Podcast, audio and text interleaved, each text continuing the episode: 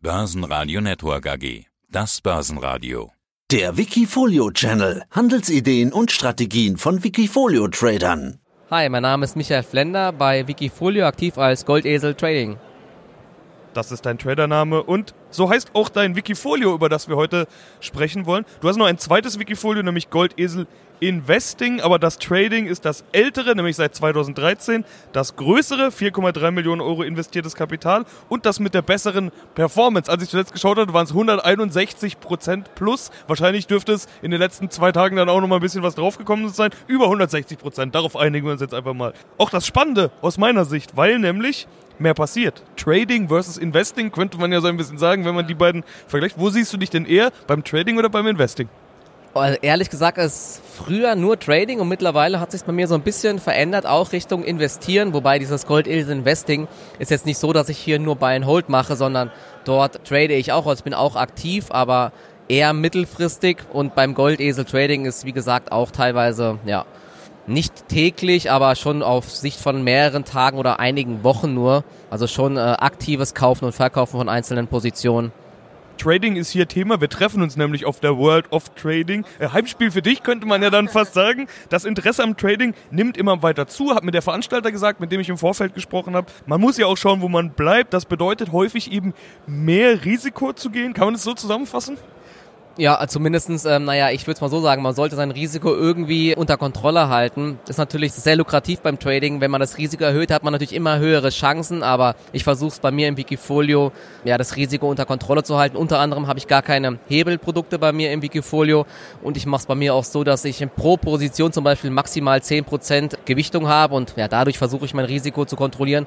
Plus eine gewisse Cashquote immer, wenn die Märkte nach unten rauschen, dann bin ich, wie gesagt, als Trader auch, auch mal auf der Verkaufsseite und versuche das ein bisschen abzufedern.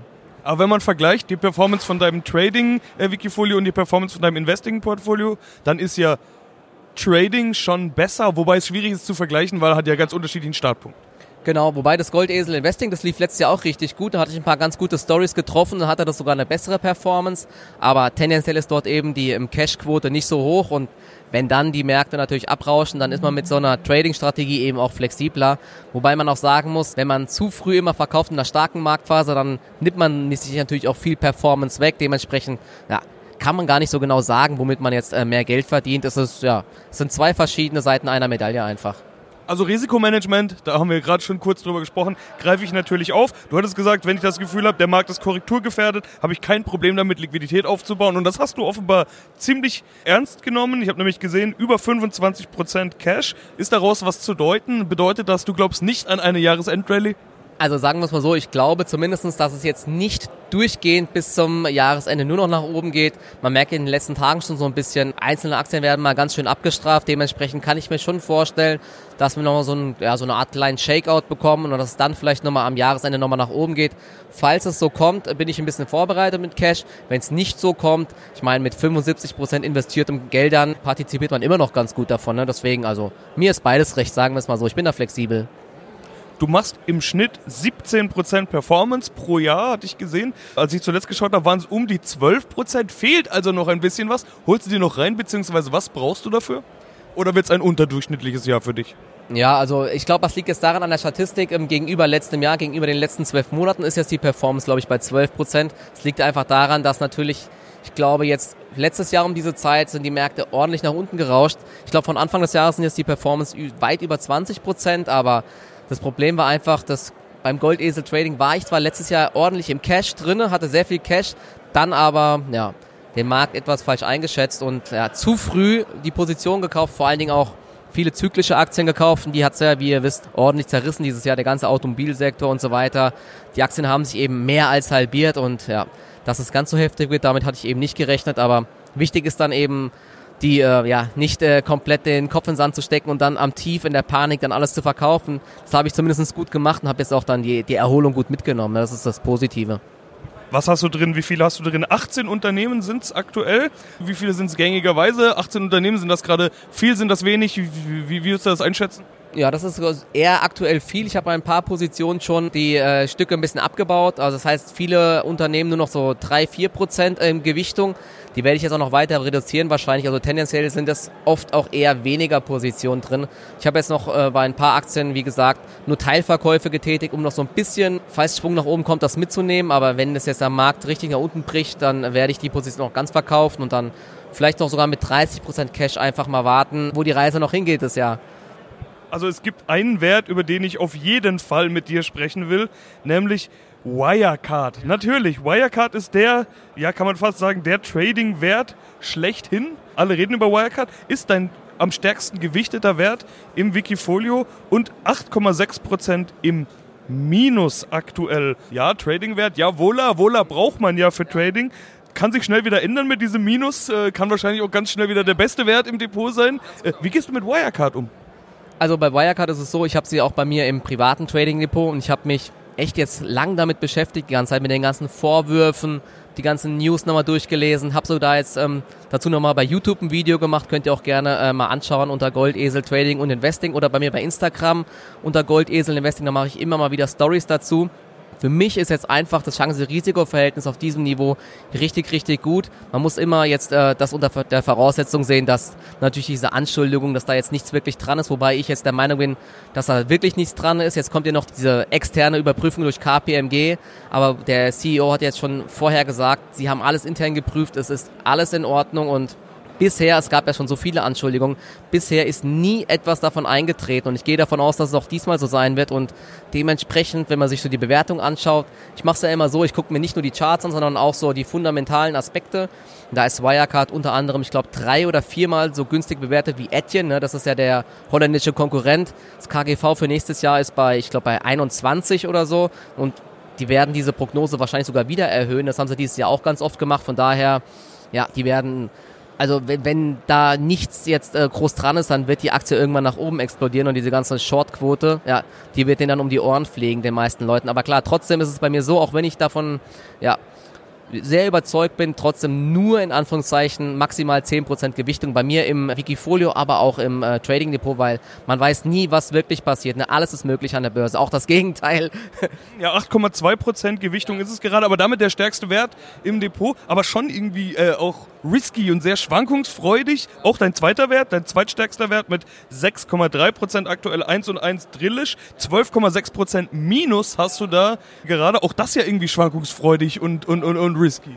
Da gab es ja jetzt dann eine Gewinnwarnung sozusagen, weil äh, Telefonica hat einen Prozess gegen die gewonnen. Dementsprechend mussten sie dann die Prognosen senken. Hat jetzt nichts mit dem operativen Geschäft zu tun. Deswegen gehe ich davon aus, dass ähm, 1 Drillisch, die jetzt auch die 5G-Lizenzen gewonnen haben und Netz ausbauen, in Zukunft äh, deutlich profitieren werden. Das ist ja so, dass bei United Internet, die, den gehört ja der Großteil von 1.1 Drillisch, Ralf Dommermuth, der plant immer alles sehr langfristig und in den Interviews ist er meiner Meinung nach sehr überzeugend, dass 5G und dass diese ganze Geschichte eben langfristig so viele Chancen bringt, dass es wird nicht mehr so sein, dass man nur noch quasi einen kleinen Vertrag hat wie heute bei 1.1 Drillisch für 5 Euro, sondern es gibt ganz neue Geschäftsmodelle und aktuell ist der Markt natürlich sehr pessimistisch, aber langfristig trotzdem meiner Meinung nach ja sehr viele Chancen und das ist jetzt eher natürlich so eine Art Rebound-Spekulation, weil diese Gewinnwarnung massiv abgestraft wurde. Ne? Und ja, auf diesem Niveau meiner Meinung nach ein ganz gutes Chance-Risiko-Verhältnis einfach. Ist dann trotzdem interessant, weil dich mit einer Aussage zu konfrontieren aus dem letzten Interview, da hast du gesagt, wenn ich merke, dass Positionen nicht laufen, habe ich kein Problem, die Aktie zu verkaufen. Jetzt sind deine beiden stärksten Positionen alle beide im Minus und du hast jetzt aber auch deutlich gesagt, du glaubst eigentlich an die. Also ich unterscheide da schon. Ne? Zum Beispiel gestern habe ich bei SFC Energy habe ich dann sozusagen die Reißleine gezogen. Die ist auch nicht sonderlich gut gelaufen. Dann kam noch eine Gewinnwarnung. Dann ist es für mich schon ein Grund, dann die Aktie zu verkaufen, weil man da einfach dann schief gelegen hat kurzfristig. Nur sehe ich bei Wirecard, der Newsflow ist unfassbar positiv einfach. Es kommen nur gute Meldungen, neue Kooperationen. Unter anderem mit hier jetzt, mit Aldi kam eine Kooperation. Man hat ein chinesisches Payment-Unternehmen gekauft. Ja, also ähm, da sehe ich jetzt nicht ein, diese gewisse Irrationalität am Markt jetzt oder diese Angst, plus dass die Shortseller hier natürlich immer noch schön aktiv sind, dass ich das jetzt zum Verkauf nutze, sondern da habe ich dann noch einfach mal Geduld. Ne? Das ist halt so die Erfahrung von zwölf Jahren jetzt hauptberuflichen Tradings, dass man manchmal eben auch ein bisschen Geduld haben muss einfach. Top-Performer, habe ich mir natürlich auch mal angeschaut. Das sind momentan AT und S, kürzlich bei uns auch im Interview gewesen, TUI, AT und S mit 17,9% plus zum Zeitpunkt unseres Interviews, TUI mit 16,9% plus zum Zeitpunkt unseres Interviews und Home24 mit 16,7% plus.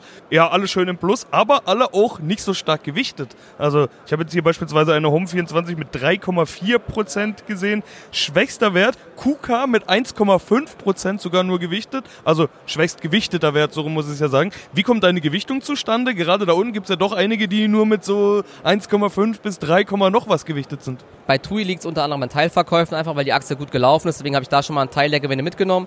Da war die Story einfach dahinter, dass ja, Thomas Cook als äh, zweitgrößter Reiseveranstalter pleite gegangen ist und da habe ich dann eins und eins zusammengezählt, einfach gesagt, okay, TUI ist der größte Reiseveranstalter auf der Welt.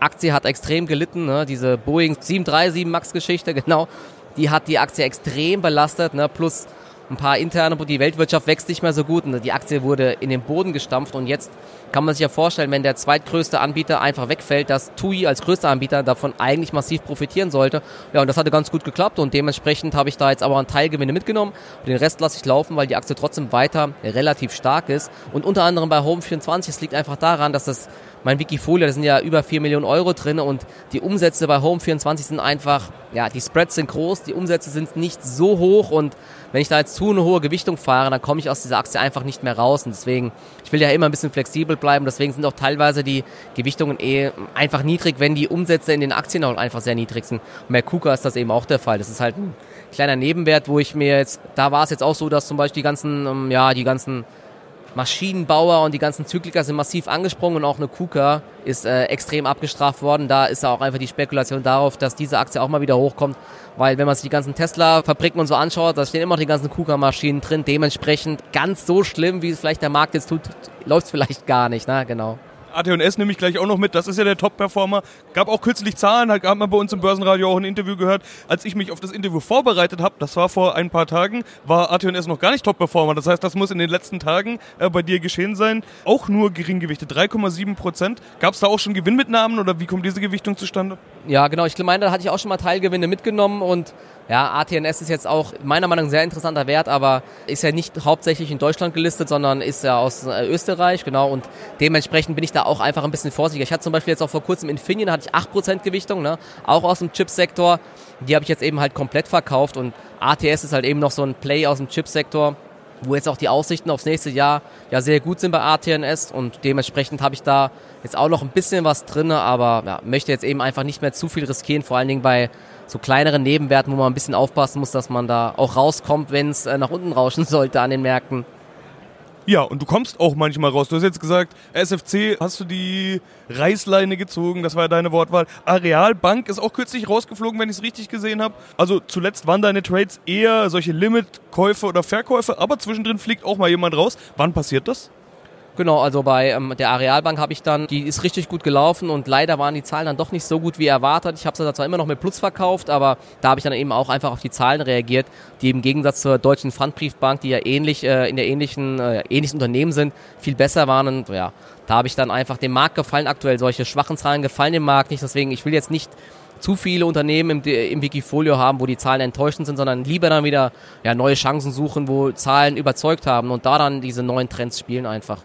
Also, wie geht's weiter bei dir? 22,2% Cash, wie gesagt. Hast du ja vorhin schon angedeutet, ja, bist ja gut positioniert. Wenn es nach oben geht, bist du dabei. Liquidität für den Fall der Fälle ist da. Was erwartest du für die nächsten Wochen? Wie gehst du ins Restjahr sozusagen? Also eigentlich schon optimistisch, wobei ich wie gesagt nochmal damit, ich könnte mir gut vorstellen, dass wir nochmal einmal einen kurzen Rücksetzer sehen am Markt, weil es jetzt ja schon ziemlich gestiegen ist, dann nochmal quasi so ein paar Stops geholt werden, aber dann, ich glaube dieses Jahr und nächstes Jahr kann noch ähm, relativ gut laufen, zumindestens wenn es jetzt wirklich so kommt, wie viele rechnen, dass äh, es eine Einigung gibt im Handelsstreit und dass die Wirtschaft sich weiter stabilisiert. Aber wir sehen ja jetzt überall eine Bodenbildung, die Einkaufsmanager-Indizes sind so ein bisschen gestiegen, also Gleichzeitig negative Zinsen. Also insgesamt ist meiner Meinung nach ja das Umfeld ganz gut für Aktien, auch fürs nächste Jahr noch.